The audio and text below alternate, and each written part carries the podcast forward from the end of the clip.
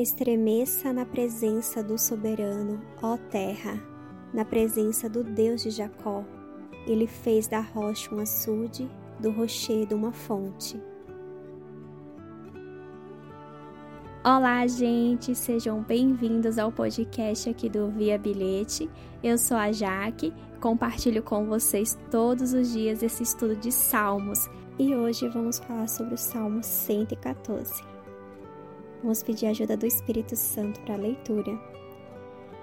Que Deus nos abençoe abençoe cada dia a nossa vida, a nossa família, para que a gente possa todos os dias ler e compreender e fazer o nosso guia no nosso caminhar.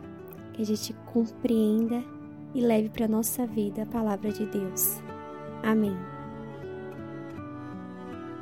Salmos 114 A saída do Egito. Quando os descendentes de Jacó, o povo de Israel, saíram do Egito, aquela terra estrangeira, Judá se tornou o povo escolhido de Deus. Israel ficou sendo a sua propriedade. O Mar Vermelho olhou e fugiu. O Rio Jordão parou de correr. As montanhas pularam como carneiros e os montes saltaram como carneirinhos. Que aconteceu, ó mar, para que você fugisse assim? E você, Rio Jordão, por que parou de correr? Ó montanhas, por que vocês pularam como carneiros? Montes, por que vocês saltaram como carneirinhos?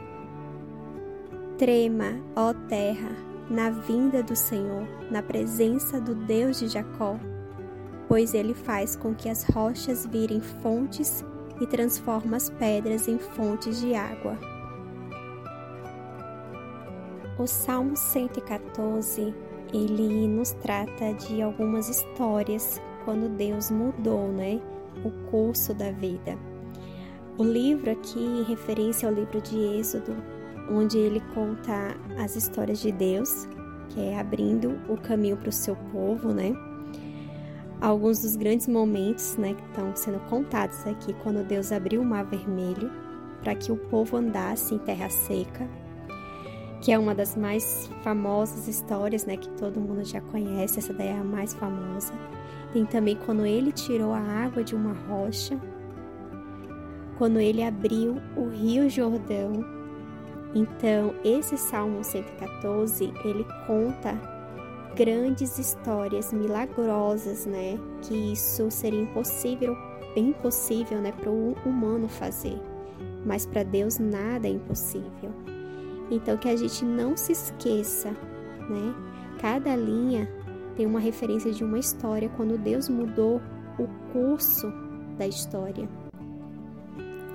Que a gente faça lembrança disso, né? Que as histórias elas não são apenas para que a gente passe para as crianças, né? Muitas, né? Para gente contar para histórias, é, mas sim para a gente passar de geração em geração, para a gente compartilhar uma história que é verídica, né? Do nosso Deus fazendo milagres, para a gente compartilhar com a nossa família. As histórias de Deus, ela tem grande poder as histórias de Deus podem nos ajudar a viver plenamente a nossa vida hoje, a nossa vida futura. As histórias de Deus podem nos dar força e fé para o amanhã. E os filhos de Deus precisam ser aqueles que se lembram das histórias e as contam uns para os outros. Nunca se esqueça. É praticamente isso que trata o Salmo 114. Se você souber de alguém que precisa ouvir essa mensagem hoje, compartilhe com ela. Fiquem todos com Deus. O que Deus falou com você hoje?